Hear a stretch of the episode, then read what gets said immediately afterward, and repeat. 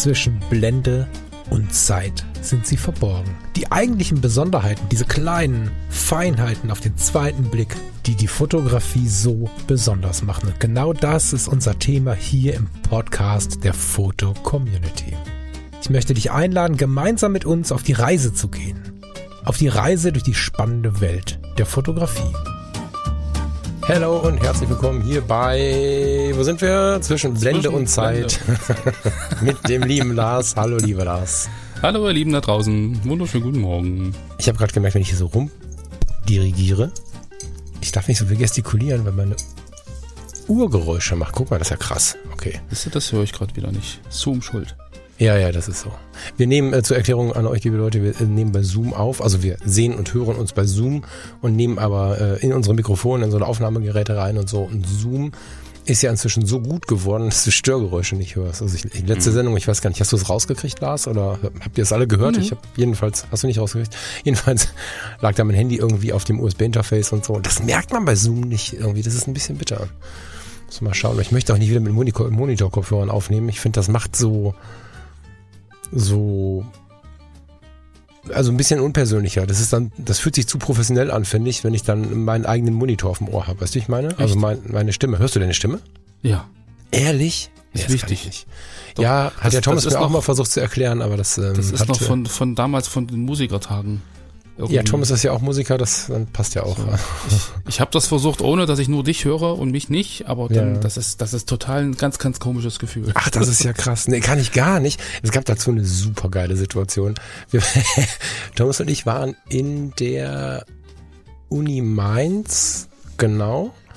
Beim Muss schon lange her sein. Das ist ganz schön. Nee, wir waren nicht studieren. Wir waren mit dem Podcast eingeladen bei dem dortigen Professor für Fotografie ja. und haben uns seine Ausstellung angeguckt und hatten ihn aber im Interview. Und äh, die Fotos geistern überall rum. Da habe ich so ein, so ein langes Mikrofon in der Hand ähm, und einen Field Recorder und stehe hm. so vor ihm und, und erzähle mit ihm und so. Und dann guckt er mich so an und sagt, ähm, wollen Sie nicht den Ton abgleichen? Weil er hatte vorher WDR, die hatte alle da vorher, ne? So, und dann kamen mhm. wir so als, hm. als Nachhut. Und ich sage, nee, nee, ich kann das, ich kann das sehen. und er hatte halt den totalen Audioeinblick und alle anderen haben mir erklärt, wie Thomas oder wie du, dass man unbedingt mal hören muss. Und ich habe dann nur immer auf die auf die Anzeige geschaut. Es hat immer funktioniert und habe mir, da es mhm. immer funktioniert hat, eingebildet, ich kann das sehen. Und ich sah nur, wie er und der Thomas sich dachten, okay, der Typ spinnt. Aber es hat funktioniert. Ich kann das sehen. Ja, aber es geht gar nicht ums Übersteuern. Es geht einfach so um das Gefühl, dass ähm, ich mich irgendwie auch höre.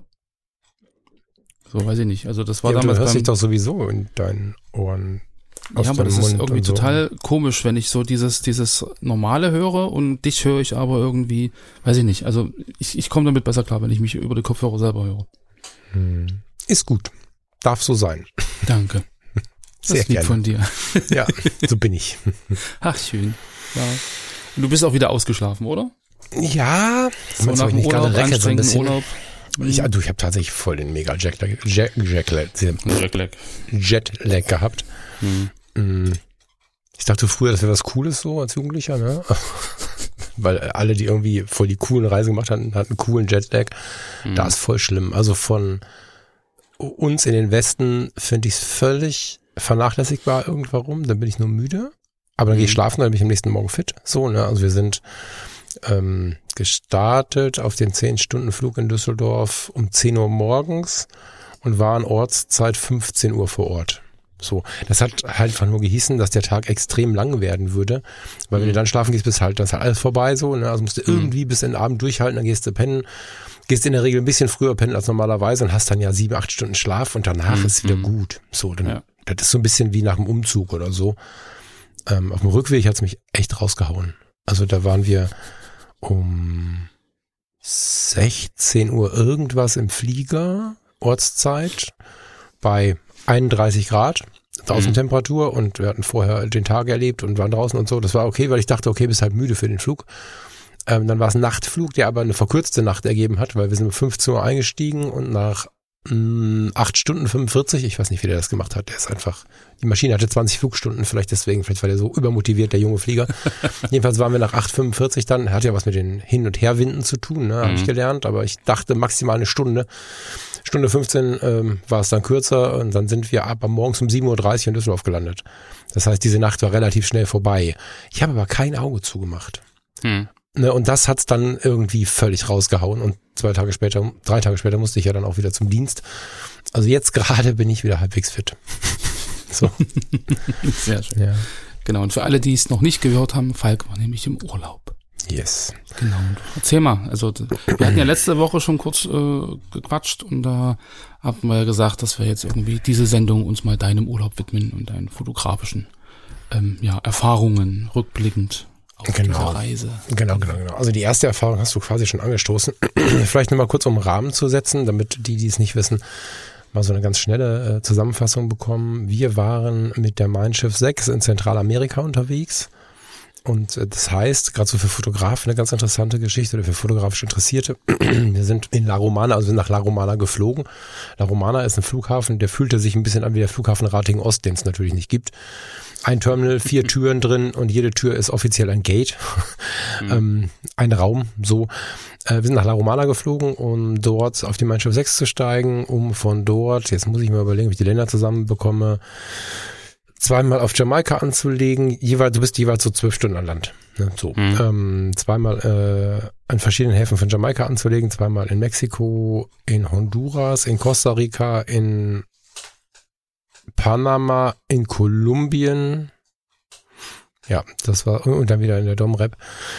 Mm, das ist, du hast drei oder vier Seetage, nee, vier Seetage und insgesamt 15 Reisetage.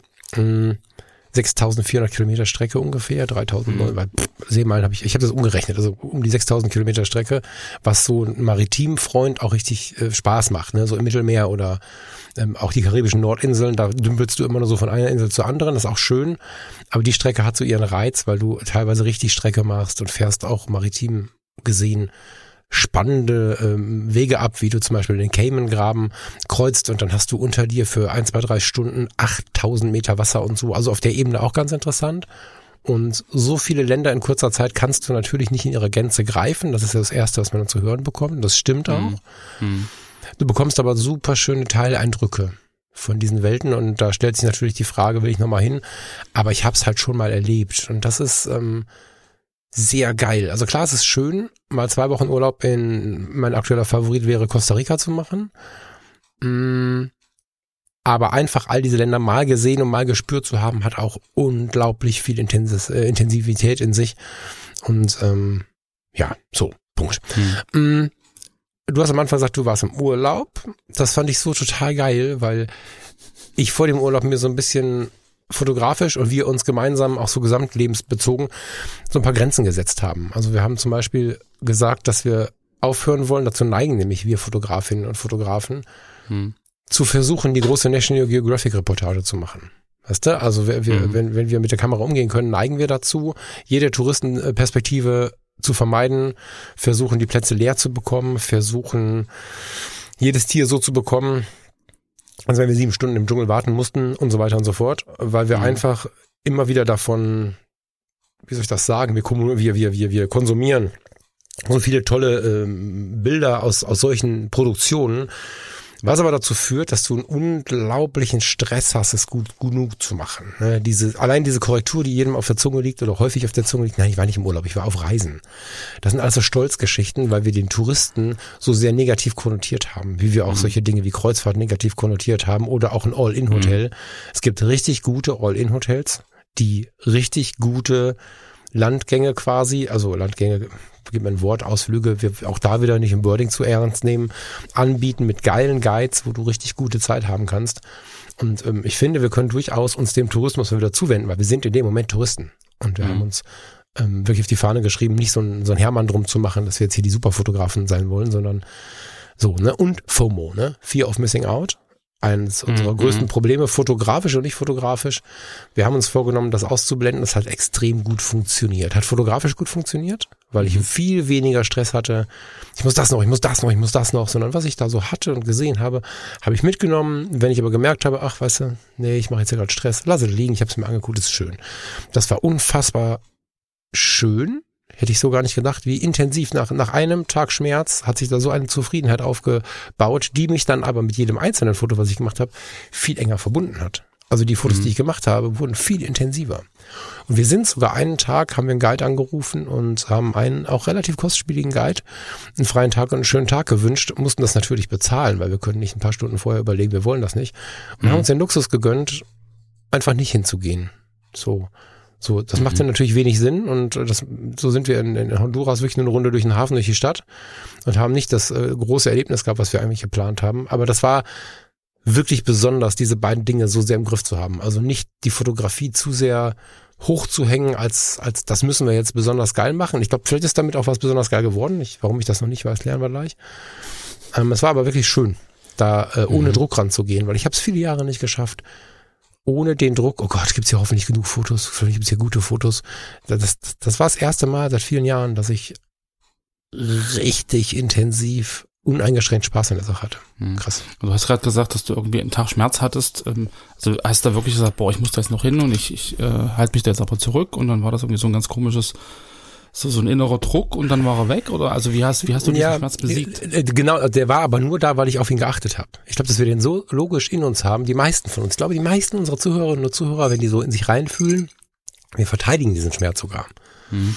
Ne, habe ich, hab ich mich selber noch im Ohr und auch so in anderen Gesprächen, weil es so sehr dazugehört, ne, weil es auch zu unserer fotografischen Identität gehört, Identität gehört die Dinge richtig gut zu machen, den Applaus einzuheimsen. So, es ist auch eigentlich nichts Schlimmes, solange wir irgendwann merken, wie wild das ist. Ne? Es geht doch nicht darum, das komplett abzuschaffen. Natürlich ist so ein gewisser Druck auch in Ordnung, aber meistens ist es dann ein bisschen zu viel. Und ähm, wir, wir sind, also bei mir war es so ein bisschen gezwungenermaßen. Wir sind angekommen in äh, La Romana und ich hatte ja 30 analoge Filme mit dabei. So, hm. ne, also ich habe keine digitale Kamera mitgehabt, außer das Smartphone und die GoPro. Ähm, die ist schon wieder verkauft, das sieht, wie viel Spaß sie gemacht hat. ähm, und diese 30 Filme mussten beschützt werden vor den ganzen Flughafenscannern und so. Mhm. Das heißt, die waren nicht in den Kameras, sondern waren dann so in einzelnen Filmtaschen und da klebte von Kodak so dickes Do Not X-Ray drauf und so.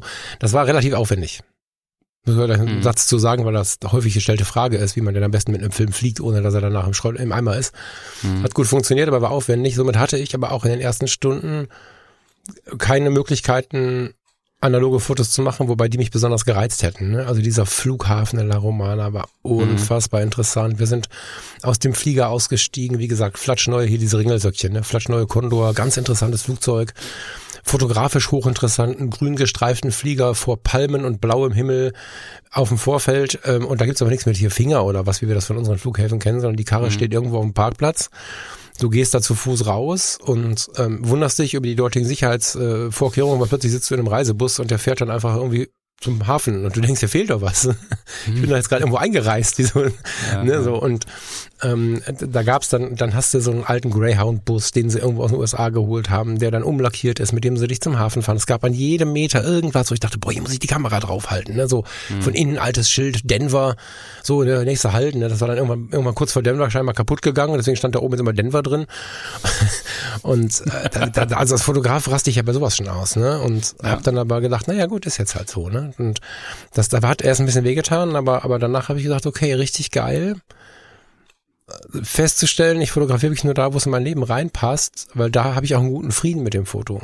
Da habe ich nicht mhm. dieses, ich muss das noch fotografieren, sondern ich bin gerade in meiner Ruhe, ich habe gerade Zeit dafür und äh, da kann ich mich wirklich tief drum kümmern, leg die Kamera wieder weg, werde von meiner Frau in dem Fall oder mit meinen Mitreisenden, je nachdem welcher Konstellation man gerade unterwegs ist, angelächelt und es ist alles gut. Weißt du, nicht so der, wo man die Augen rollt, der drei Stunden sein Stativ aufbaut, der jetzt noch hier ja. und da. Das war richtig schön. So, aber du bist ja nicht auf die Ersatzdroge äh, Handy umgestiegen. Ja, aber in Form von Erinnerung. So, also das war, das hat, ja. das war kein Stress. Also ich habe relativ viele Videos gemacht. Ich muss die auch noch zu Ende hochladen. Mir fehlen noch drei oder vier Tage. ähm, relativ viele so Kurzvideos gemacht irgendwie. Ähm, so in Form der Erinnerung. Das war auch schön. also auf der Erinnerungsebene so viele Videos zu machen, fand ich total abgefahren, wie, wie schön das war. Mhm. Die schneide ich dann so, so kleinen Kurzvideos zusammen von zwei, drei Minuten und ähm, dann haben wir von jedem Tag so ein Video, so ein kurzes mit so den wichtigsten Eckpfeilern. Aber dadurch, dass das Video war, hatte es fotografisch nicht so nicht so einen Bezug. Also ich habe tatsächlich Ersatzdroge probiert und deswegen immer die, Aufnahmetaste für fünf bis zehn Sekunden gedrückt äh, in Form mhm. von Video.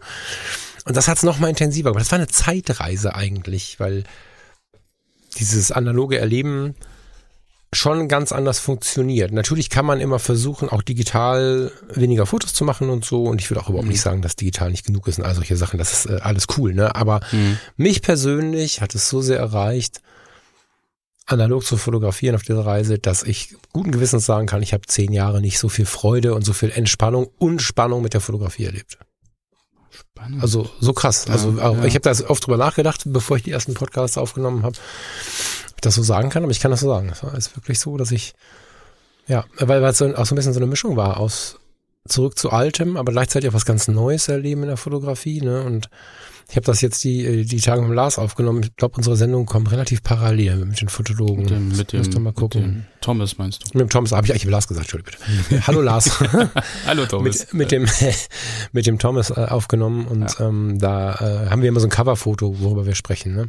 Mhm. Und ähm, das Coverfoto äh, von, von dieser Woche ist halt ähm, so ein Schiffs, wie nennt man das denn? Also so, so ein Blick aus dem Schiff raus, unter uns der Cayman-Graben, unten ist so schwarze See, man sieht ein bisschen Gischt in der, in der, in der Bewegungsunschärfe mhm. und äh, oben siehst du Sterne und rechts das beleuchtete Schiff. Dann ist ein HDR, welches wir mit der Spiegelreflexkamera äh, oder, oder mit der spiegellosen bis heute wahrscheinlich nicht gut hinbekommen würden, weil es unscharf werden würde. Was aber mhm. auch bis vor wenigen Jahren acht Stunden Arbeit gebraucht hätte. Da habe ich das Handy mal hochgehalten, weil ich es schön fand, die Sterne zu sehen, dieses Schiff und unter uns diesen besagten Cayman-Graben, parallel zu den Cayman Islands mit acht Kilometer Wasser unter uns. Mhm. Da habe ich im Handy mal eben ein Bild gemacht. Und ich glaube, das ist ein bisschen das, was ähm, dem zugrunde liegt, nämlich mit einer guten Technik auch mit einer, einer EOS R5 macht er auch ein Foto. Du, du spreizt, wenn du das Foto in der Mitte gut triffst, spreizt du die Tonwerte so weit, dass ähm, hm. das Foto völlig ausreichend und schön ist. Aus der Hand fotografiert. Und wenn du es auf die Reling auflegst, vielleicht sogar mit der Bewegungsunschärfe. Und das ist das Ding, was mir vielleicht auch ein bisschen die Freude gerade nimmt. Es ist cool, um Sachen mal eben mitzunehmen. Für die Erinnerung total cool. Das Foto ist super schön, aber ich habe es halt mal eben gemacht. Mhm. Und mit der Pentax MX in der Hand, also ich hatte die Pentax MX dabei und eine EOS, eine analoge mhm. Canon EOS, mhm. war das so, dass ich mich ja mal wieder damit beschäftigen musste, wie funktioniert dieser Sensor, also dieser Film, ne, an der Stelle, ja, wo sonst ja. der Sensor ist, ist ja dann der Film. Und beim Film ist es ja zum Beispiel so, dass wenn du die Belichtungszeit misst, mit dem internen Belichtungsmesser oder mit dem externen, völlig egal, aber wenn du der Kamera quasi Licht gibst, um zu messen, halb durchdrückst bei der EOS, mh, dann misst du analog in den Schatten, weil beim Analogen der Schatten schnell absäuft, dann hast du eine schwarze Fläche. Hm. So. Ja. Ähm, während der Himmel fast nie ausfrisst. Oder nein, später ausfrisst. Das heißt, du achtest eher darauf, keine zu tiefen Schatten zu produzieren und gehst eher in die Überbelichtung, während du äh, im Digitalen ja eher in die Unterbelichtung gehst, weil du Schatten ganz gut rausholen kannst, aber der, wenn der Himmel weiß ist, ist alles verloren. So. Mhm. Und diese komplett umgekehrte Denkweise macht schon mal was. Ne? Und dann musst du wenn du dann das Bild gestaltet hast, ganz oft dir anschauen, wie dein Belichtungsmesser scheiße schreit. In der absoluten Überbelichtung, so. Ja, aber du hast ja den Schatten gemessen, da war alles gut. Aber da ist alles überbelichtet und dann musst du den Schmerz haben, da drauf zu drücken und dann kannst du nicht hinten drauf gucken. Bei meiner ja, Pentax ja. ist der Abriss von dem Film, da steht da äh, Cola Gold und nichts mehr, ne, so. Wenn ich aufklappe und reingucke, ist alles überbelichtet. Also bist du, ich bin völlig, das Ding, der Film, die Filme sind alle in der Entwicklung gerade. Ich habe keinen blassen Schimmer, was ich da gemacht habe. Ja. Ne, und, und das war jetzt Lernen auf Crashkurs. Ich bin so gespannt, ob ich da jetzt gerade 22 Filme zerstört habe oder ob das geile Fotos werden. Keine Ahnung. Aber Hast das du reflexartig halt hinten drauf geguckt? Einmal oder so. Und ja. also ist ja schon so, dass ich äh, immer mal immer mal analog fotografiere, mhm. aber nicht in so einer Regelmäßigkeit. Ne? Also es mhm. war sehr, sehr schön, das so in die Selbstverständlichkeit zu nehmen. Also ist jetzt auch ein Tipp von mir, wenn da jemand Bock drauf hat. Ich habe ja seit vielen Jahren immer mal einen Film durchgeschossen. Ja. Aber ein heißer Tipp wäre, weil ich hatte schon mal so einen Ansatz, ich habe schon mal einen Film an einem Tag ver verballert. Da hatte ich so einen, wie hieß der noch? So ein Hochkolorfilm. Also wir im Sommer hatten wir zwei Ausflüge tatsächlich hintereinander und waren dann noch bei unseren engsten Freunden auf dem Balkon eingeladen. Äh, so, und da habe ich dann einen 36er am Tag durchgeschossen und wollte das mhm. monatelang machen. Kontinuierlich zu fotografieren Ein Ausflug lang, ein Wochenende lang. So, das würde ich bei analog empfehlen. Wenn man vielleicht sogar ein Typ ist, Ausflüge für die Fotografie zu machen, mal ein Wochenende für, einen analogen, für analoge Filme zu machen, fünf Filme einpacken und Wochenende irgendwo hin oder so. Mhm. Weil das hätte erst gebracht. Also die letzten Jahre immer mal ein Film und hier mal zwei Fotos, da mal fünf Fotos, also alles schön und gut. Gut genug, um immer mal wieder auch davon zu sprechen hier. Mhm. Aber das war jetzt besonders, einfach nur noch analog zu fotografieren, krass. So ein bisschen wie als ich, als ich die, die Leica M bekommen habe, da hatte ich auch so ein Gefühl von Neuanfang. Und äh, du machst dir ganz andere Gedanken, du machst dir mit dem Film ganz andere Gestaltungsgedanken, ob es halt am Ende gut wird. Ne? Wahrscheinlich ist es ein Lernprozess, der wieder von, von, von neuem beginnt. Ne? Also ich glaube gar nicht, ja. dass dann die ersten Fotos direkt die atemberaubendsten Fotos sind. Ganz im Gegenteil, ich habe im, im, Freundeskreis bei uns in der kleinen Community von Fotografie tut gut immer wieder das Erlebnis, dass Leute äh, es uns dann nachtun und auch mal einen Film belichten und die Situation weiß ich nicht, 40 Euro ausgegeben zu haben, 20 Euro oder wie auch immer, dann bekommen die Scans von 36 Bildern, da sind drei gut. Das sind wir so nicht mehr gewohnt. Das ist auf der Festplatte mhm. genauso, aber da haben wir halt ein paar hundert Bilder. Na gut, aber jetzt dadurch, dass du ja am Anfang auch gesagt hast, dass die aktuellen Kameras das ja auch schaffen, aus nicht so gut belichteten Fotos ein gutes Endergebnis zu machen, ist da der Schmerz ja auch nicht so groß. Also du kannst ja dann genau. noch viel, viel mehr retten, als, genau. als du das bei analog machen kannst. Ähm, ist aber jetzt insofern spannend, dass du das jetzt nochmal schön beschrieben hast, was für dich im Prinzip den Reiz ausmacht, jetzt analog zu fotografieren. Und, und wir hatten ja letztens die Sendung mit dem, mit der Bildidee. Und da hast du auch geschrieben, äh, gesagt, äh, es hat keinen besonderen Reiz mehr für mich, digital ein tolles Foto zu machen, weil das ja jeder kann. So in Anführungszeichen. Und das ist in Na, den Kommentaren in der FC, in den Kommentaren der FC ist das irgendwie ein bisschen, bisschen, also hat das zur Diskussion geführt, weil das so verstanden werden kann, dass alle, die, die heute im Prinzip eine Digitalkamera haben, die müssen nicht fotografieren können. Aber du das hast ist da ja, jetzt, ja, das ist ja immer, oh, ja. da lass uns mal kurz auf eingehen.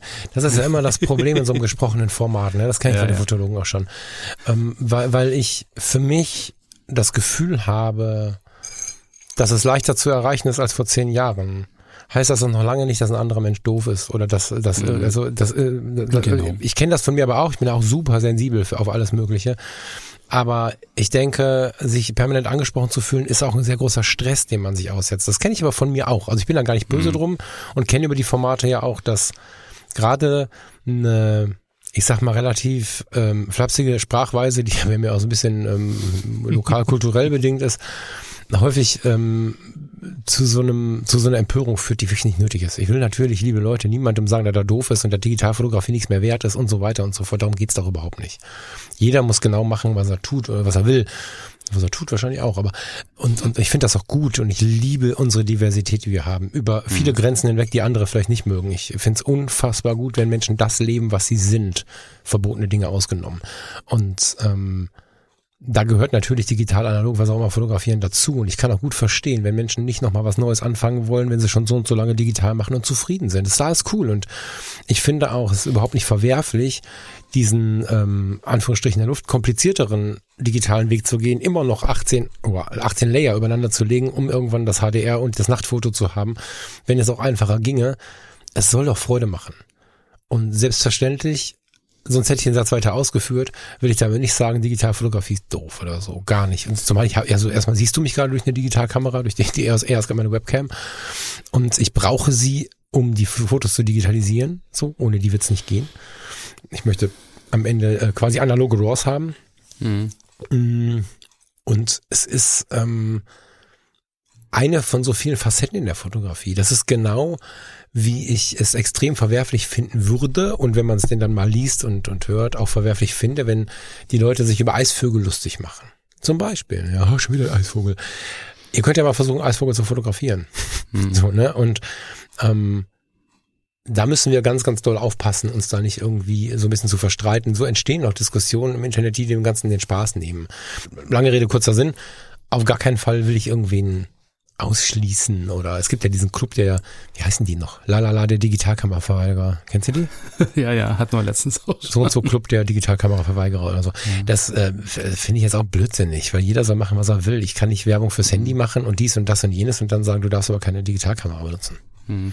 Und ja, nur mein, weil ich jetzt meinen Reiz damit im Moment, das ist ja auch nur eine Momentaufnahme, mhm, genau. ähm, nicht so laut habe, ich will gar nicht sagen verloren habe, Das ist einfach eine schöne Facette, die mal, die mal ausgelebt werden will gerade. Vielleicht finde ich mich da drin voll wieder und bleib da. Kann sein, aber das hat ja nichts damit zu tun, dass, dass, dass du, mhm. Lars, oder wer auch immer von euch ähm, ich freue mich, wenn ich eine EOS R oder irgendwelche anderen Geräte sehe. Ich freue mich, wenn ich eine Sony sehe, auch wenn ich sie nicht bedienen möchte und so. Ne? Meine Witze über, über Sonys äh, Menüführung. So, ja. ja, genau, aber ich, ich sage ja immer mal wieder, dass die Menüführung von Sony eine Übergriffigkeit ist und eine Unverschämtheit ist und so. Da ist natürlich auch Humor mit drin. Trockener Humor mhm. zugegebenermaßen, aber natürlich will ich damit keinen Sony-User-Dom anmachen. Weil meins war da los war, als ich bei einem Fotologen das erste Mal darüber gesprochen habe, wie ich bei Calumet eine Sony in der Hand hatte. Da war ich war völlig geschockt und habe das halt so ein bisschen melodramatisch erzählt und alle Sony-User dachten, ich will sie jetzt oh irgendwie. Oh Gott, oh Gott. Ja, ja, ja genau. Ne? Also Leute, ganz, ganz entspannt und wenn ihr mal verärgert seid, lasst uns nicht anschreien, trinken wir ein Bier oder einen Kaffee drauf und dann kriegen wir das wieder gerade gezogen. Genau, das haben wir dann, haben wir dann auch ja. geklärt. Ich meine, du hast ja gerade nochmal beschrieben, dass es eigentlich der Prozess ist, der dich irgendwie reizt und so diese, mhm. diese, du musst halt wirklich drüber nachdenken und du hast hinterher keine Chance, da irgendwie irgendwas zu retten, sondern das mhm. ist halt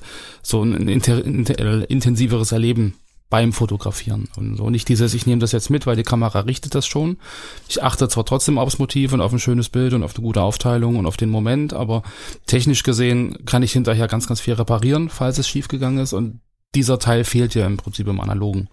So, mhm. es sei denn, du gehst hin und sagst, ich mache jetzt einen, Push-Prozess, einen Pull-Prozess, mhm. äh, entwickle jetzt über oder unter, damit das irgendwie dann doch noch hinhaut. Aber das funktioniert ja im Endeffekt. Ähm, ich, äh, also ich mache das nicht selber. Nicht ne? wirklich. Genau, das, das ne. wird das. Ich, ich mache das nicht selber. Ähm, kann man, Vielleicht kommt es auch nochmal, ich habe schon zwei, drei Mal nette Angebote, Michael, super lieben Dank zum Beispiel, bekommen, dass wir mal zusammen so, so einen Dunkelkammermellerabend machen. Oh Gott, das klingt komisch, ne? Also, dass, dass wir uns zusammen äh, in die Dunkelkammer setzen und mal wieder schwarz-weiß entwickeln. Ich habe das in der, in der okay. Jugend gemacht und ich hatte auch das ganze Set da und so, aber ich, ich würde es jetzt wahrscheinlich nicht mehr hinkriegen. Mhm. Oder denken, ach stimmt, das war ja voll einfach, keine Ahnung. Aber ähm, so, so, das finde ich spannend. Aber ähm, im Moment gebe ich die Entwicklung weg so, äh, übrigens äh, Camera Dealer, ähm, High Five nach Köln. Total geile Adresse, googelt das mal, da Lars, ich schick dir vielleicht, ich glaube, das ist also ein bisschen, ein bisschen liebevolle Werbung ist, glaube ich, erlaubt. Ja, ja. Zumal wir keine Kooperation haben. Ich gebe dir gleich noch einen Link, den packen wir in die Show Notes. Super geiler Kameraladen. Von 45 Euro bis Ende offen gibt's da analoge, geprüfte Kameras. Jeden Film, den du dir vorstellen kannst. Herzlichste Beratung und äh, ja, großartig. Die Filme liegen im Moment äh, da zur Entwicklung und wenn ich sie wieder bekomme, nicht geschnitten, hm. dann schiebe ich sie durch dieses Valoy Easy 35. Kennst du das? Hatten wir letztens, glaube ich, mal kurz angesprochen. Oh, Entschuldigung, da haben wir das schon Kamera ranhängst und dass du dann genau. im Prinzip das abfotografierst. Haben wir im Podcast gesprochen oder? Bin ich mir nicht mehr so sicher. Wir haben, wir haben das irgendwann erwähnt. Ich ja. versuch's äh, schnell, falls nicht. Äh, also ich habe für, für die EOS quasi das alte, das kennt ihr bestimmt, das habe ich in der Fotocommunity kennengelernt vor vielen Jahren, das Sigma 70 Millimeter Makro 2.8. Das hat noch diese raue Sigma-Oberfläche, die früher mhm. so ein bisschen Staub angezogen hat und so. Ähm, das habe ich mir für ganz kleines Geld, ich glaube 100 Euro oder was, bei eBay geschossen als Makro. Und genau auf diesen 62 Millimeter ähm, Blendenring passt dieses Valoy. Das Valoy hat dann einen Abstand, als das am Sigma selber, also das quasi eins zu eins der Kleinbild, das Kleinbildfoto, was ich auf der anderen Seite eingelegt habe, quasi abgebildet wird. Äh, genau, das Negativ wird abgebildet eins zu eins auf den Sensor. Also am Ende mhm. habe ich mhm. quasi ein 1 zu 1 Abdruck, habe also ein 30 Megapixel RAW von dem Negativ und kann dann einfach ein Foto machen, weiterziehen, Foto machen, weiterziehen, Foto machen, weiterziehen. Das geht relativ schnell. Hab dann analoge RAWs quasi. Das klingt komisch, aber ja, analog digitale RAWs und kann die dann mit entsprechenden Softwareprogrammen, da braucht man ein bisschen, bisschen Hilfe noch, das kann Lightroom nicht alleine, kann man das dann umsetzen, hat dann ähm, halt ja die Filme entwickelt. Mhm. Aber auch dieser Prozess ist total interessant. Das entwickeln eigentlich auch so. Ja, ganz spannend irgendwie. Mhm. Okay. Hm, soll ich mir überlegen, ich möchte jetzt nicht zu viel touristisches, seelenklempnerisches. Hm, was fotografisches noch. Was ich zum Beispiel spannend ja. fand, war hm, unsere Guidin. Heißt das eigentlich Guidin? Führerin Guide. hat einen komischen Nachgeschmack. Ja, Guide, Guidin. However, sie hat uns Blossom übrigens, ich finde die Namen ja so schön manchmal. Ne? Also Blossom, ganz nette Frau, war in ja. Münster zum Studieren, hatte also auch ein bisschen äh, Deutschland ähm, Vibes so, äh, kannte Deutschland so ein bisschen was sehr, sehr geholfen hat, irgendwie auch in der Verständigung. Also sie konnte sehr gute Brücken bauen zwischen den knorrigen Deutschen, die sich ja nicht so richtig bewegen lassen, und diesem Jamaika-Hochgefühl. Mhm. Und als wir so durch die Straßen liefen, und es ist ja super spannend. Also Jamaika muss einfach nur im Kreis laufen, reicht schon, ne? So. Mhm. Wir liefen durch die Straßen, waren auf einem Wochenmarkt, der nicht so ein Touri-Markt ist, sondern wo die Einheimischen eingekauft haben. Wir waren zusammen in einem Gottesdienst, voll geil. Alter Schwede, mhm. wir waren in einem Gottesdienst, war es eine Party. Sie erzählte uns vorher, das hier ist nicht euer Gottesdienst. Ich war in Deutschland und habe angefangen zu weinen. Wir machen Party, wir machen Disco. Und ich sage, was was? Und dann sind wir da reingekommen. Wahnsinn. Und sie sagte dann aber vorher äh, zu mir, weil ich die Kamera halt um den Hals hatte, ja, sie wusste auch, was Streetfotografie ist, wäre gerade ja wichtig in Deutschland und so. Also total spannend, dass sie als, als Touristenführerin auch so diese fotografischen ähm, mhm. Strömungen, die gerade passieren, so wahrgenommen hat. Und sie sagte, äh, mein Freund, ähm, achte ein bisschen drauf, dass du die Menschen nicht einfach so fotografierst, weil hier auf Jamaika wir denken, dass du wenn du fotografiert wirst, einfach so dann wird dir ein Stück deiner Seele genommen. Wenn du aber jemanden fragst, ob du ihn fotografieren darfst, gibst du ihm die Möglichkeit, dir ein Stück seiner Seele zu schenken und er fühlt sich nicht bestohlen mhm. und es ist gut für dein Karma, weil dann musst du ihn auch nicht bestehlen. Fand ich super schön. Dann sagte sie, ist natürlich mhm. schwierig für eure Streetfotografie. Aber das sind die Regeln auf Jamaika. Dann grinst du mich so an, ne? Und, ja. äh, und du hast ja alle zwei Meter dieses One Love und alles, was du von Bob Marley kennst und, und es gibt so viele Details auf Jamaika, die so wahnsinnig interessant sind, aber dieses Detail fand ich super intensiv. Diese Denkweise mhm. fand ich total schön und da habe ich natürlich noch ein bisschen tiefer drüber nachgedacht, weil ich ja die Menschenfotografie mhm. über alles liebe, aber doch dann am Ende wenig Menschen fotografiere.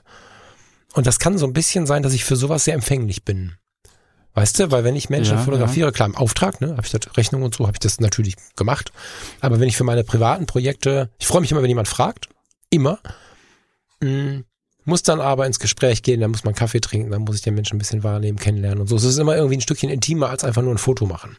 Hm. Und äh, das hat mir so ein bisschen gezeigt, was sie so gesagt hat, was dann in mir los ist. Und das fand ich sehr spannend. Das ist äh, sehr spannend, ähm, damit so ein bisschen umzugehen. Hab dadurch aber auch in Verbindung mit diesem FOMO, mit dieser Absprache mit mir selbst, ähm, mach nur das, was dich auch irgendwie glücklich macht und so, habe hm. fast keine Menschen fotografiert. Also da sind Menschen auf den Fotos drauf, aber ich habe jetzt nicht irgendwie wie, wie auf der letzten, ich war ja schon mal auf Jamaika, da habe ich wirklich viel so in die Szenen rein fotografiert und habe zwei, dreimal auch auf den Fotos einen ziemlich bösen Blick. Jetzt habe ich das verstanden. Ne, so. Hm, hm. Fotografierst du mich einfach, bist du doof. Also ich habe so ein paar Mal, was weißt du, die sind auf der Straße richtig fröhlich und dann denkst du mal, alle kennen sich. Du läufst da rum und alle so, hey, hey, und ähm, Sweetie und, und Heart, My Heart und nehmen sie in den Arm und keine Ahnung. Und denkst, ja, oh, krass, ja. dass sie sich alle kennen, ne? Und irgendwann erzählt äh, Blossom, sagt sie, naja, wir haben uns halt unsere Strategien entwickelt, damals schon, als wir sehr viele auf Jamaika sind Abkömmlinge der, der Slaven, mhm. der alten Zeit und sie mussten sich halt äh, quasi geschichtlich immer schon ihr Leben ein bisschen schöner machen. Und äh, sie haben festgestellt, dass wenn sie nett zueinander sind, haben sie einen schöneren Tag. Und mhm. äh, dort sagt ein junger Mann zu einer alten Frau, die die Straße möchte, hey Sweetie, ich helfe dir eben dann würden wir sagen, das ist ja respektlos. und die machen sich so einen schönen Tag, oh my dear, ja. und keine Ahnung, nehmen sich kurz in den Arm und die haben sich noch nie gesehen. Ich dachte die ganze Zeit, was eine krasse Guardian, die kennt hier jeden, die kennt ihr im Gottesdienst alle, die kennt den Busfahrer, ja. die kennt alle Leute, ja, alle winken sich immer zu. Wenn die sich auf der Straße sehen und finden sich irgendwie hübsch, dann winken die sich zu. so, aber ohne, dass die dann direkt im Hinterzimmer verschwinden, sondern das machen sie ja den ganzen Tag. So. Ja, ja, ja. Und dann brachte sie den Busfahrer äh, an irgendeiner Stelle, musste der Bus ein bisschen stehen bleiben, außerhalb, weil die Brücke nicht passierbar war. Und mhm. äh, dann kamen wir zurück, dann brachte sie ihm was zu essen mit und keine Ahnung. Also es war alles so herzlich, ne? Und dann machst du, hältst, mhm. hebst du die Kamera hoch und plötzlich kriegst du einen Killerblick. So, oh, ja, ja. Entschuldigung. Das hat mir irgendwie die Augen geöffnet. Das war mhm. interessant, so, so diese Denkweise zu sehen. Und ohne die FOMO-Absprache mit mir selbst wäre ich schon wieder total gestresst gewesen, weil ich wollte ja Bilder von Menschen machen, konnte ich jetzt mhm. nicht gehört jetzt zu den intensivsten Erlebnissen, diese nicht gemacht zu haben und das verstanden zu haben. Ja, ja. Interessant. Also gerade weil du sagst irgendwo so dieses, diese Herzlichkeit und dieses sich in den Arm nehmen und so und dann ohne irgendwelche Hintergedanken zu haben, das, das musste ich irgendwie auch erst lernen. So, ja, wobei ich das nicht weiß, aber äh, was meinst du? Wie meinst du das? Ja, aber wo ich damals angefangen habe, Salsa, Salsa zu tanzen. So, da hatten wir ja. Leipzig halt so einen so einen Club und da waren halt irgendwie viele Kubaner da. Es ist ja auch so die Ecke da hinten. Mhm. Da hinten. und ich habe dann immer so gedacht, habe dann zugeguckt, wie die so Salsa tanzen und habe gedacht, Alter, ähm, da geht doch mehr ab, als nur Salsa zu tanzen, wenn man die so sieht. Mhm. Wie, die mit, wie, wie die miteinander umgehen, wie eng die tanzen, mhm. wie die mhm. sich angucken. Wenn, wenn ein romantisches Lied kommt, dann hast du auch diese romantische Nähe zwischen den beiden. Du denkst du, boah, Alter, die, die, die hopsen da hinterher gleich in die Kiste. Mhm. Und ich habe dann über einen relativ langen Zeitraum aber lernen dürfen, da geht's nur ums Tanzen. So, und das ist einfach so eine, so eine Art und Weise, halt die Musik zu leben und, und irgendwie so die, einen schönen Abend zu haben.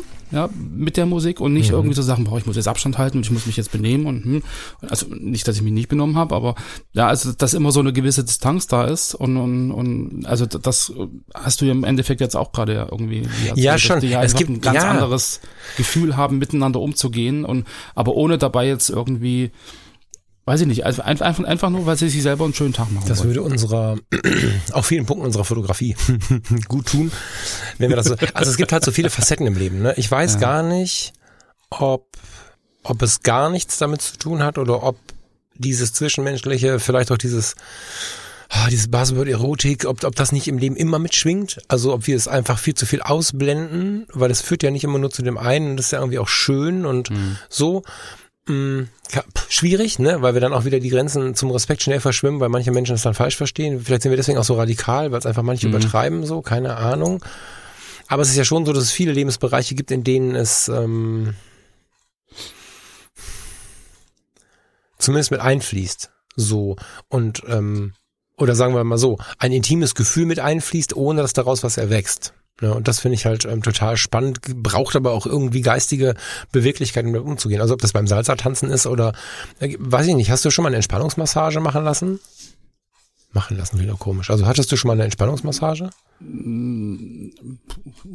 Nicht jetzt Physiotherapie. So. Ah, nicht ja, Physiotherapie, ja, ne? Ja, nee, nee, nicht Physio, sondern Entspannung meine ich. So. Ja, ja, ja, ja. Ah ja, okay. Also ich habe das, ja. ich hab das äh, mein Leben lang noch nicht gemacht und ähm, äh, auf dem Schiff äh, ist halt ein sehr großer Spa-Bereich, auch mit einer großen Sauna und Sport und keine Ahnung. Und dann ähm, hatte ich eine gebucht, weil ich irgendwie neugierig war, so eine Duft, mhm. Aroma, Öl, Entspannungsmassage. So und dann, das ist für, überhaupt nicht fotografisch jetzt, aber Thema für uns vielleicht, hm, für uns alle im Leben, steht da eine junge Frau vor dir, irgendwie, keine Ahnung, 30 Jahre alt und, und begrüßt dich, einen guten Tag und so. Und dann liegst du da äh, in deiner Unterhose zumindest noch auf äh, diesem, auf dieser Liege, ähm, und äh, hast diese ganzen entspannenden Öle um dich herum und wirst von einer fremden Frau mit verschlossenen Augen äh, von oben bis unten massiert. So, ne, die lässt natürlich entsprechende Bereiche aus, aber auch eine Nackenmassage, auch die männliche Brust, auch der Rücken sind ja trotzdem Zonen, wo du denkst, oh, wow, ich kenne die gar nicht, ne, so, mhm. das ist ja mhm. krass, ne. Jetzt nicht, dass ich mich das völlig irgendwie angemacht hätte, aber es war eine Erfahrung, dass auf einem professionellen Kontext trotzdem eine Entspannung möglich ist auf so eine Nähe. Weißt du, wie ich meine? Und es war mhm. total gut, das nicht nur in so einem, tja, in so einem erotischen Kontext wahrzunehmen. Also ich habe dabei gar keine Erotik gespürt, sondern ich konnte einfach mich darauf einlassen, aber das brauchte ein bisschen, wie du es gerade schon sagtest mit dem Salsa-Tanzen, es brauchte ein bisschen Umdenken. So, ja. und natürlich ist nicht alles in der Welt Sex, auch nicht Fotografie. Ne, ähm, ich habe es gerade bei den Fotologen schon beworben. Es gibt einen geilen Podcast, einen neuen, The Analog Times. Für die, die es vielleicht ein bisschen interessiert, könnt ihr das mal googeln. Da ging es neulich auch so ein bisschen um die Fotografie von Menschen.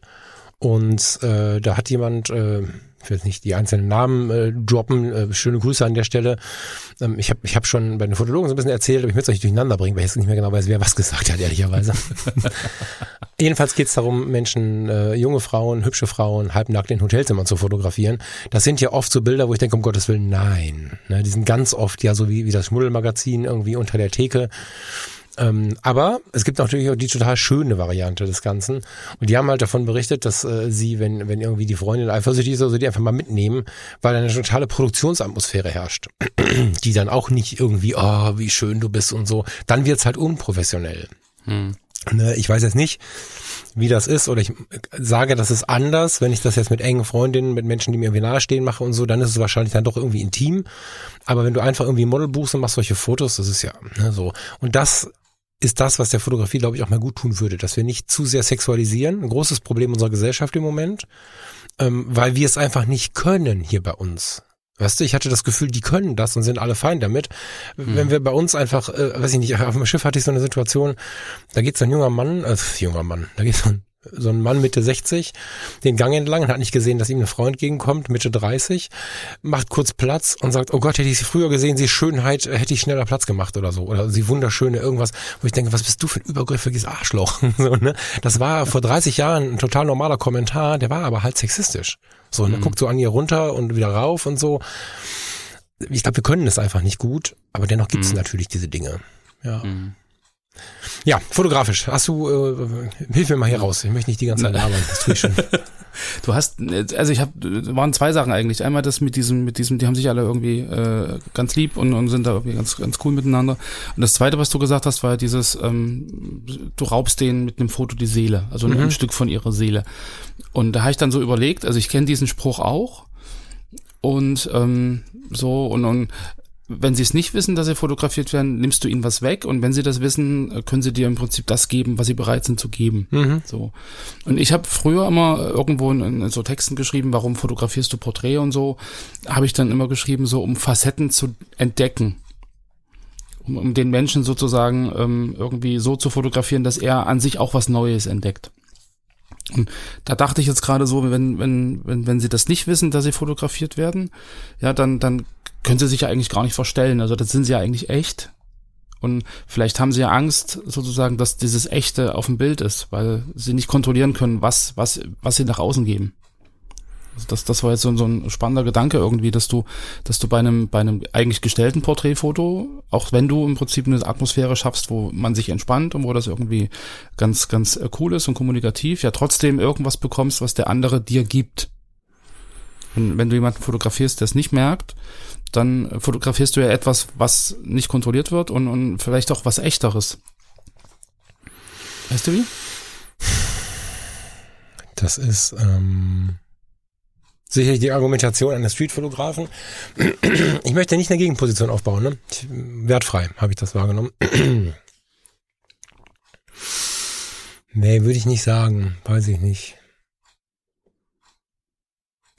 Weiß ich nicht. Ich meine, klar, ne? Es geht natürlich, also man muss jetzt bedenken, ähm, wenn du in so einer Region bist, wo auch relativ viele Urlauber unterwegs sind und du bist, mhm.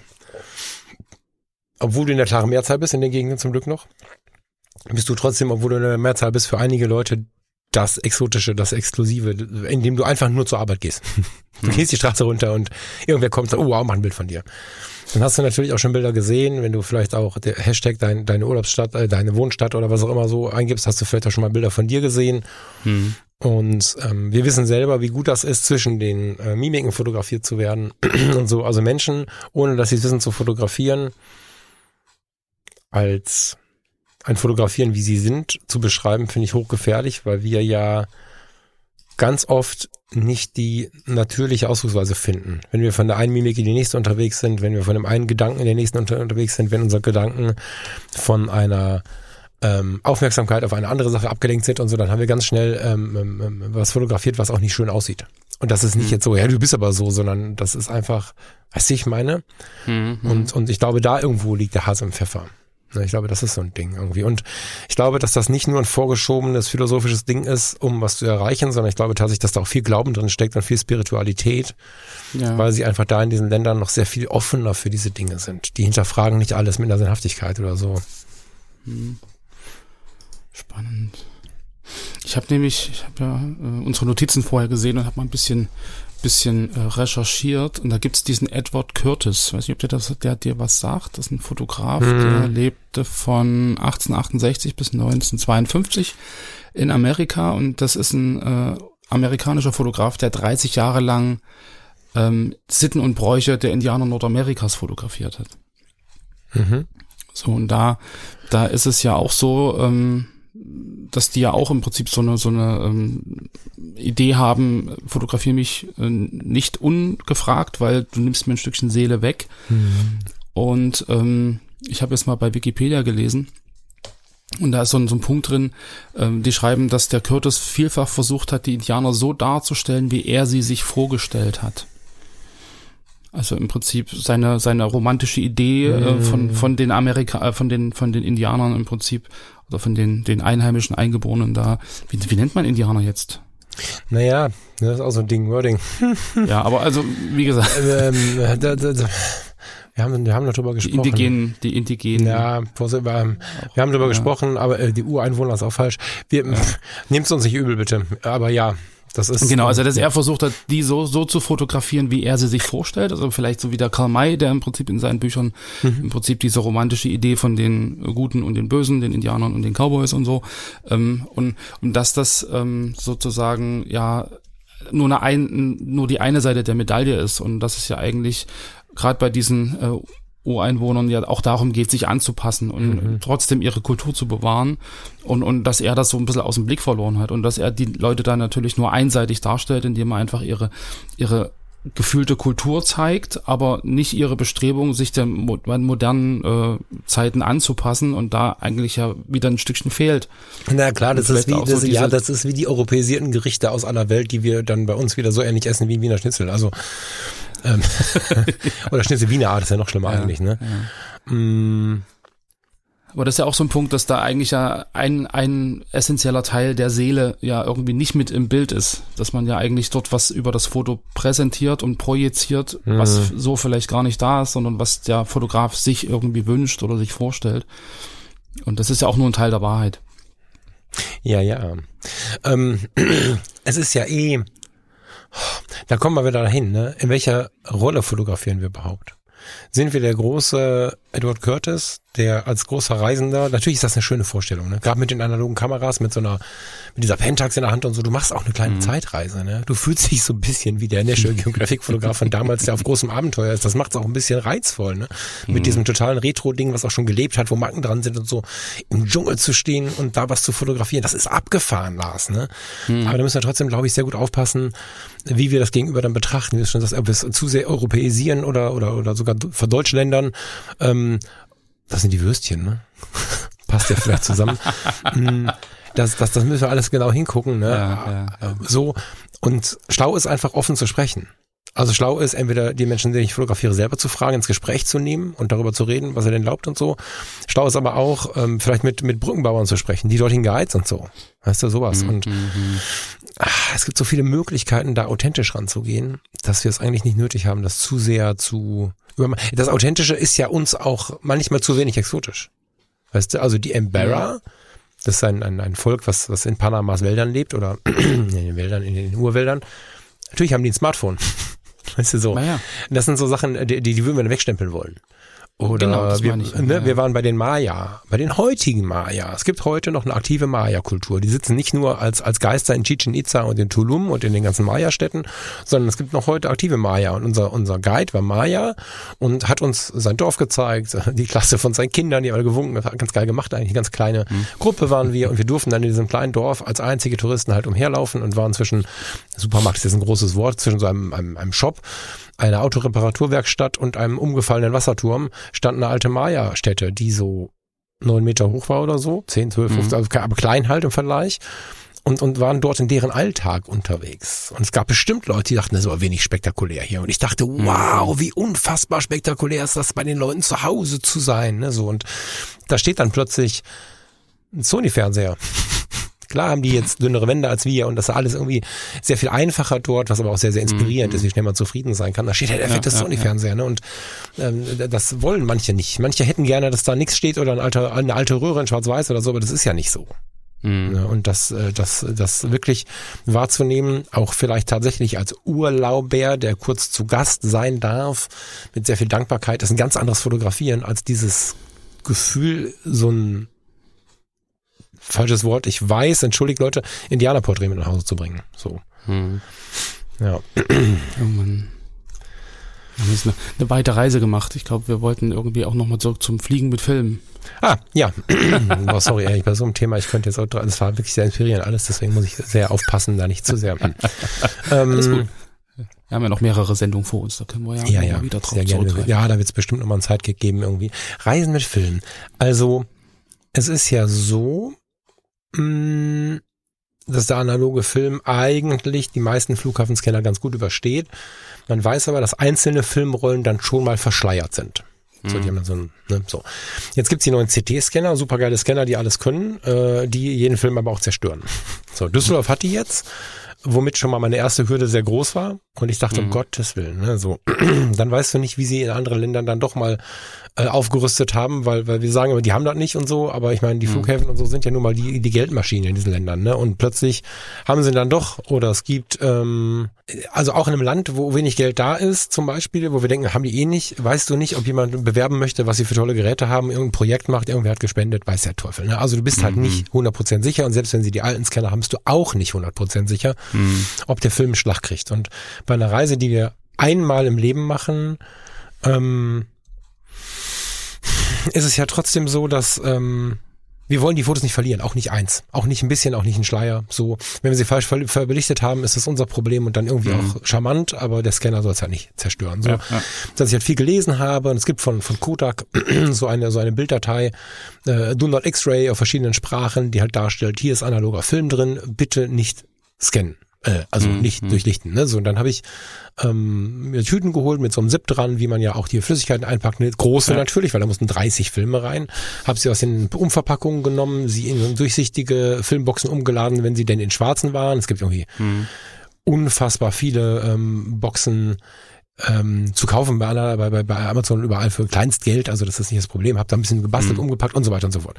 Hatte in Düsseldorf äh, auch einen Termin gemacht bei der Sicherheitskontrolle, weil ich mir erhofft habe, da ein bisschen mehr Zeit zu haben zum Diskutieren, wenn es was zu diskutieren gäbe. Mhm. Der Typ kam an und ich hatte schon die Tasche aufgemacht. Ich meine, ich hatte das lange Teleobjektiv dabei, das wollen sie mal durchleuchten. Sie machen ja meistens ja, sowieso ja. einen Sprengstofftest von den von, von genau. den vollen Kamerakisten. Ne? Ich dachte, ah, hallo, oh, die Filme nehme ich mal um den Scanner drum herum. Vielleicht schieben sie das eben durch, dann treffen wir uns drüben. Wir würden gerne noch einen Sprengstofftest machen. Sehr gern, voll geil. Kennen Sie das mit den Filmen? Ja, das gehört zu den Fortbildungen mit den neuen Geräten dazu, dass wir die nicht scannen. Okay. Cool. Richtig cool.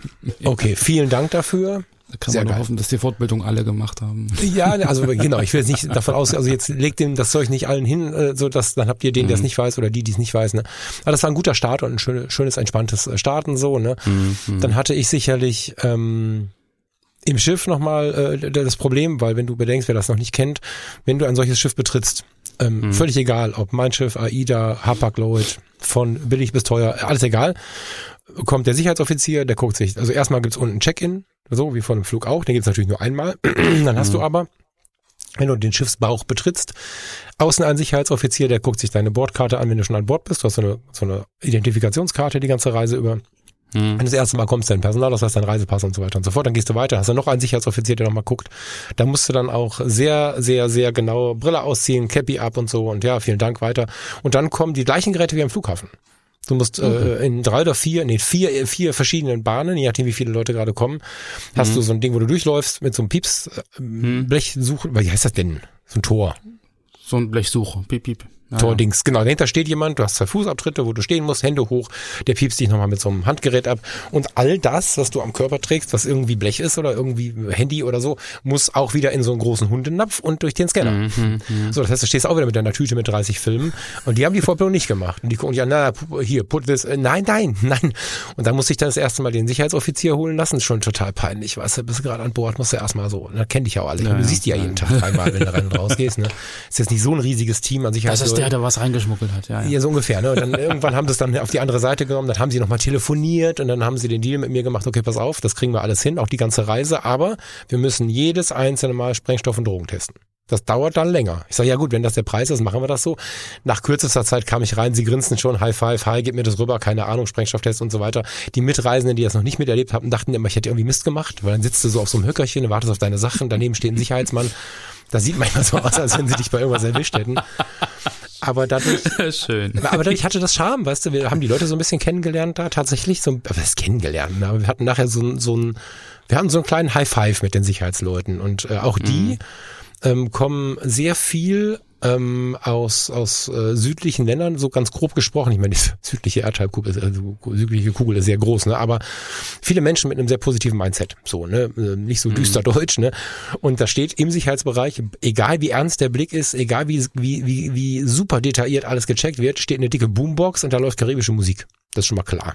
Ne? Und da dann zu sitzen in diesem Spannungsfeld zwischen bösem Blick auf Sicherheitsmonitore beim Sprengstofftest und irgendeiner La Cucaracha-Musik war irgendwie geil. so, ne?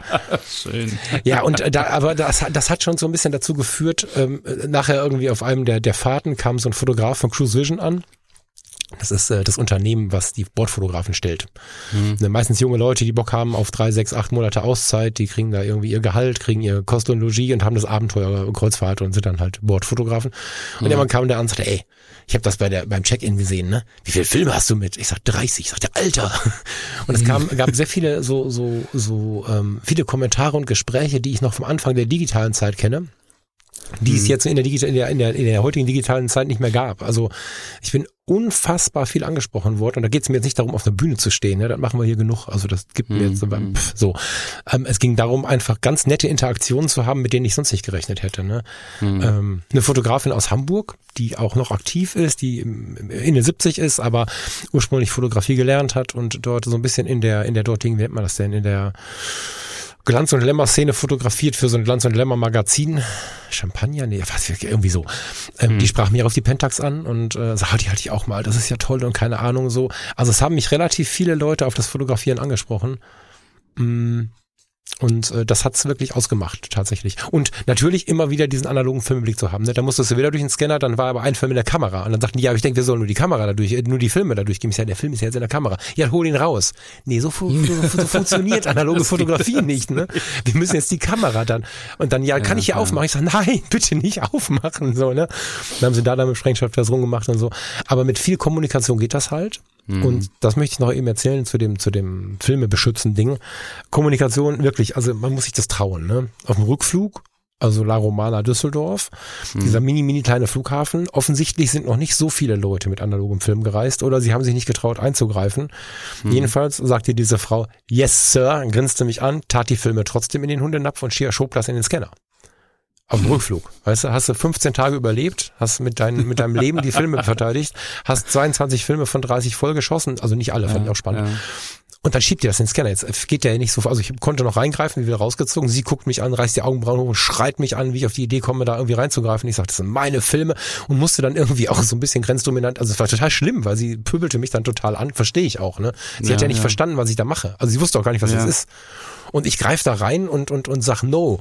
Und sie sich total am Empören. Plötzlich steht ein Polizist neben mir mit einem Killerblick und ich meine, die Polizisten dort, die, also erstmal war das ein Schrank so, dann mhm. hat er da sein Ballermann und sein, also ich denke, um Gottes Willen, ne? Ich sage, Entschuldigung, das ist analog Film. Put this inside. Äh, nee, nee, Moment, wir müssen da kurz drüber reden. So, ne? Nein. und dann habe ich irgendwie was gemacht, was ich habe ich Thomas schon erzählt, unfassbar peinlich fand. Ich hatte genau für diesen Fall etwas gemacht, was ich sonst nie machen würde, weil ich es schlimm finde. Ich habe ja. meine Handwerkskammern-Fotografenkarte rausgeholt. ja, eigentlich, es ist ja, es ist ja, es hat ja keinen Wert, weißt du, das ist ja wie so ein ja, Fake-Presseausweis oder so. Ne? Aber ich habe von der Handwerkskammer, also Fake ist es ja nicht, ne? Ich bin ja bei der Handwerkskammer angemeldet genau, so genau. und habe mein Gewerbe, meine Gewerbekarte ist das ja genau genommen. Ne? Ja, ja. Und Fotograf ist das Wort ist ja in allen Sprachen verständlich, ne? Auch wenn es mhm. komisch geschrieben wird für manche bei uns. Und dann habe ich das hingehalten, ich sage, I am professional photographer und habe da irgendwas erzählt von einem Projekt und 22 Filme und paar hundert Fotos und alle sind kaputt, wenn sie es da jetzt durchschieben und äh, hier ist das Foto, das Original von Kodak habe ich gesagt mit diesem dieser Druck. Ne? Mhm, mhm ich sage, mhm. das ist Original Kodak, das ist mein Presseaus, weil wenn sie es zerstören, sind sie Teil dieser Geschichte. da guckt er mich an mit hochgezogenen Augenbrauen und ich denke, boah, jetzt entweder bringt er dich jetzt um oder lässt dich gehen. Ne? Oder du sitzt gleich in, in, in der Domrep im ja. Knast. So, ne? Und ja. dann war es aber irgendwie cool. Er hat das ein bisschen zickig mir aus der Hand gerissen und dann seinem Kollegen rübergegeben, aber er hat es halt nicht gescannt. Die haben, weiß ich nicht, 20 Minuten mit Sprengstofftests dann rumgefummelt, aber halt auch keinen Film mhm. rausgezogen oder so. Alles entspannt, ja, aber mhm. der Moment war schon sehr, sehr spannend und ich glaube, ich, ich denke nicht, dass die sofort alle kaputt gewesen wären, aber ich will es ja nicht riskieren. Ne? So, und mhm. das soll nicht abschrecken jetzt, aber man sollte zumindest keine Angst vor Kommunikation haben, weil ich musste schon viel darüber reden, auch ohne diese, dieses Drama am Ende, äh, viel darüber reden, dass sie nicht gescannt werden. So. Mhm. Aber das ja. ist dann so mit dem, mit technischen Fortschritt, wenn du mit sowas Antiquierten dann ankommst und keiner kennt das mehr, weiß natürlich auch keiner, wie er damit umgehen soll. So, das. Hm, ja, genau. Ja, ja, spannend. Mhm. Oh Mann. Reisen. Ich weiß noch, ich war damals in Griechenland mit irgendwie ganz vielen Filmen, aber da war das alles noch ganz entspannt. Ende der 90er. Da, also sowas Tolles wie du habe ich nicht erlebt. Ich weiß nicht, hätte ich auch alles erleben können. Irgendwie. ja. Auch schön wir sind als Fotografen und Fotografin ja immer dabei, so 100 Fotos von allem Quatsch zu machen. Ne? Mhm. Mir ist total aufgefallen, weil ich jetzt ganz viel von, von Sachen nur ein Foto gemacht habe. Ne? So, also mhm. wenn du mit dem 150, 500 und einer analogen EOS in einem Wald Feuer oder in einem Urwald voller freilebender Aras unterwegs bist, ne? dann bist du ja ein bisschen mhm. in Pandora. Ja. Da hängen die Lianen runter, Luftfeuchtigkeit, so ein leichter Nebel hängt so über dieser Fläche. Du bist, wir waren auf so einem Berg, das heißt unsere Bäume, auf denen wir standen, und gegenüber war so noch so ein Berg, die, die überragten so den Dschungel und dann flogen mhm. da riesige bunte Aras über uns hinweg. Das war wie Pandora. Ähm, Mit sechs Beinen, ja. Nee, nee, nee, nee. Jetzt mach's nicht lächerlich. Das war wirklich krass. Jetzt hast du aber 150, 600 auf einer analogen Kamera mit zweimal 36 Fotos. Hm. Da machst du halt nur ein Foto von einem Ara und nicht 600. Dann hast du den ja schon, ja. Genau. Ja, ja, auch weil du sparen möchtest und weil du aufpassen möchtest, musst du eine Mischung finden zwischen, ich muss, müssen noch drei Fotos sein, weil das ist so geil hier und ich will nicht den ganzen mhm. Bild, Film erschießen, weil dann kann ich den nächsten nicht fotografieren und so. Mhm. Was ich total spannend fand, war unterstützend, jeder Guide, der englischsprachig war, wir hatten noch zwei, drei deutschsprachige, aber jeder englischsprachige Guide, äh, männlich wie weiblich, sagten immer zu uns, take your photo.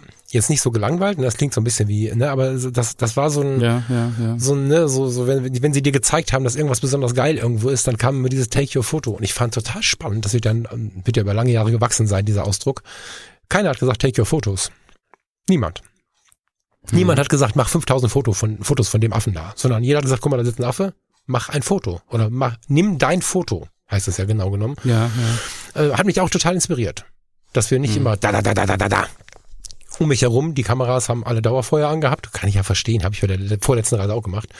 Hm. Und ich dann mit der EOS. Das ist dieser, dieser Sicherheitsgedanke so. Du musst es halt, eins muss dabei sein und dann mache ich ja, mehr. Und, und es wird auch so sein. Ja genau, das ja, wird ja, auch so sein. Ne? Ich habe ein, zwei Fotos von den Guides gemacht, das wussten sie dann und so, das war okay, glaube ich, aber auch teilweise, während sie gesprochen haben. Wir wissen, hm. wie oft ein Foto in die Hose geht, während ein Mensch spricht. So, ne? Und ja.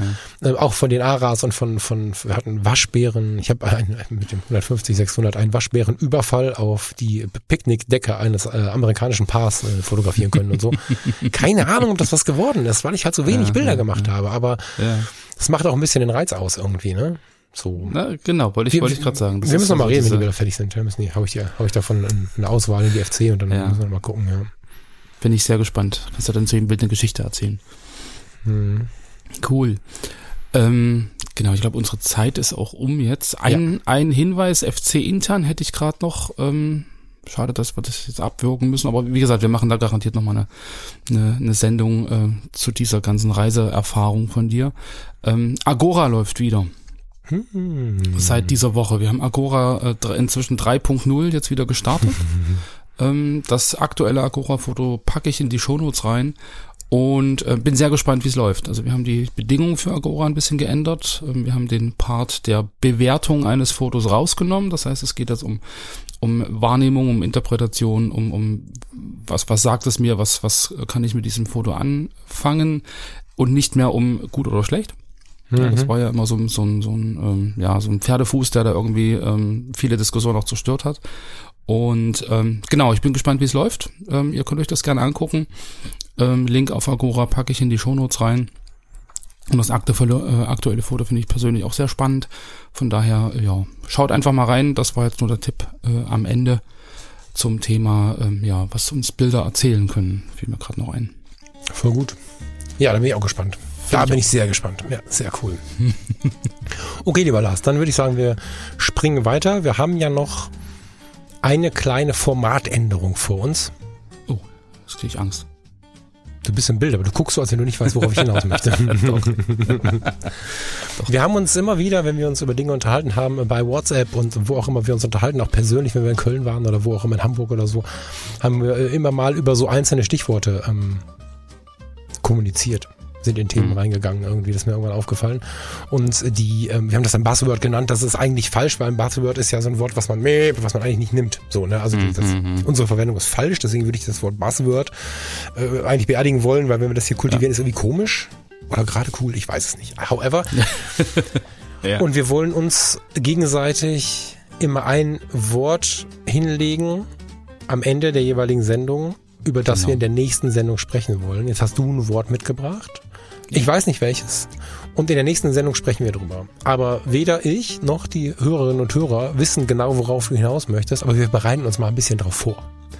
Das heißt nicht, dass wir eine Doktorensendung draus machen. Das heißt trotzdem, wir bleiben ein Talkformat. Manchmal werden wir viel und stundenlang lesen und manchmal haben wir vielleicht kurz ins Handy geguckt dazu. Manchmal wollen wir uns vielleicht überraschen lassen. Also ich habe nicht mhm. den Anspruch, jetzt äh, in jeder Sendung äh, mit, mit, mit Papieren hier zu erscheinen, sondern manchmal ist es ja auch total spannend, sich auf das Gespräch einfach reinzulassen. Dieser wilde Mix wird aber, glaube ich, äh, glauben wir, ein bisschen mehr Spannung in diese Frage zwischen Blende und Zeit bringen, weil wir glauben, da ein bisschen mehr tiefer greifen zu können. Ne? Also, mhm. äh, ne, da hast du gesagt, mir gleich irgendein Wort und ich habe jetzt eine Woche Zeit, irgendwie damit umzugehen. Und du draußen als Hörerin oder Hörer hast auch jetzt so auf dem Radar, aber ah, mal nächste Woche kommt jetzt das. Hm, denk immer. Und meistens wird es so sein, dass Lars sich was ganz anderes gedacht hat als Falk Und das dann ja alleine schon irgendwie inspirierend sein kann. Äh, die Hörerinnen und Hörer draußen, ihr da draußen, werdet aber auch wahrscheinlich fast immer was ganz anderes erwarten. Oder mhm. wie, wie das auch so oft ist, mal beim Lars stehen und mal beim Falk stehen. Das sehen wir in den E-Mails ja auch ganz oft. So, ja, muss ich dem Lars recht geben, muss ich dem Falk recht geben und so. Voll gut ist ja auch die Idee, wenn zwei Leute sich unterhalten in einem Podcast. Ja, bin ich ganz gespannt. Ich bin ganz gespannt auf dein erstes Wort. Also ja, wir, mein, vielleicht dazu mein, noch, mein, wir wechseln uns ab. Also wenn nicht jeder zwei Worte immer, dann wird es irgendwie auch krampfig mit Aufzählungen und so, sondern ja, ja, äh, neben unserem sowieso schon vorhandenen Smalltalk und Foto-Community-Talk und was ist gerade so los, äh, neben, bringt jeder dem anderen abwechselnd ein Wort mit. Also heute der Lars mir und in der nächsten Woche ist das unser Thema. Genau, mein erstes Wort war, glaube ich, Mama aber. Das verarscht er mich, weißt du. Ich hab, und ich habe jetzt ernsthaft gedacht, da hat er mich falsch verstanden, aber das ist ja sein Humor. Nein, ja, nein, äh, ich äh, schlage das, äh, was heißt schlage? Ich bringe das mit, äh, ich bringe das Wort Bildformat mit für die nächste Sendung, lieber Falk. Hm. Lass uns in der nächsten Mittwochssendung über Bildformat sprechen. Sehr, sehr gerne, da freue ich mich drauf. Da, da freue ich mich gerade ganz besonders drauf. Ja, geil. Okay, lieber Lars, dann würde ich sagen, einen wundervollen Tag noch euch da draußen natürlich auch und wir Danke, hören uns so bald wie möglich wieder. Genau, ihr Lieben, habt noch eine schöne Woche und bis später. Tschüss. Ciao.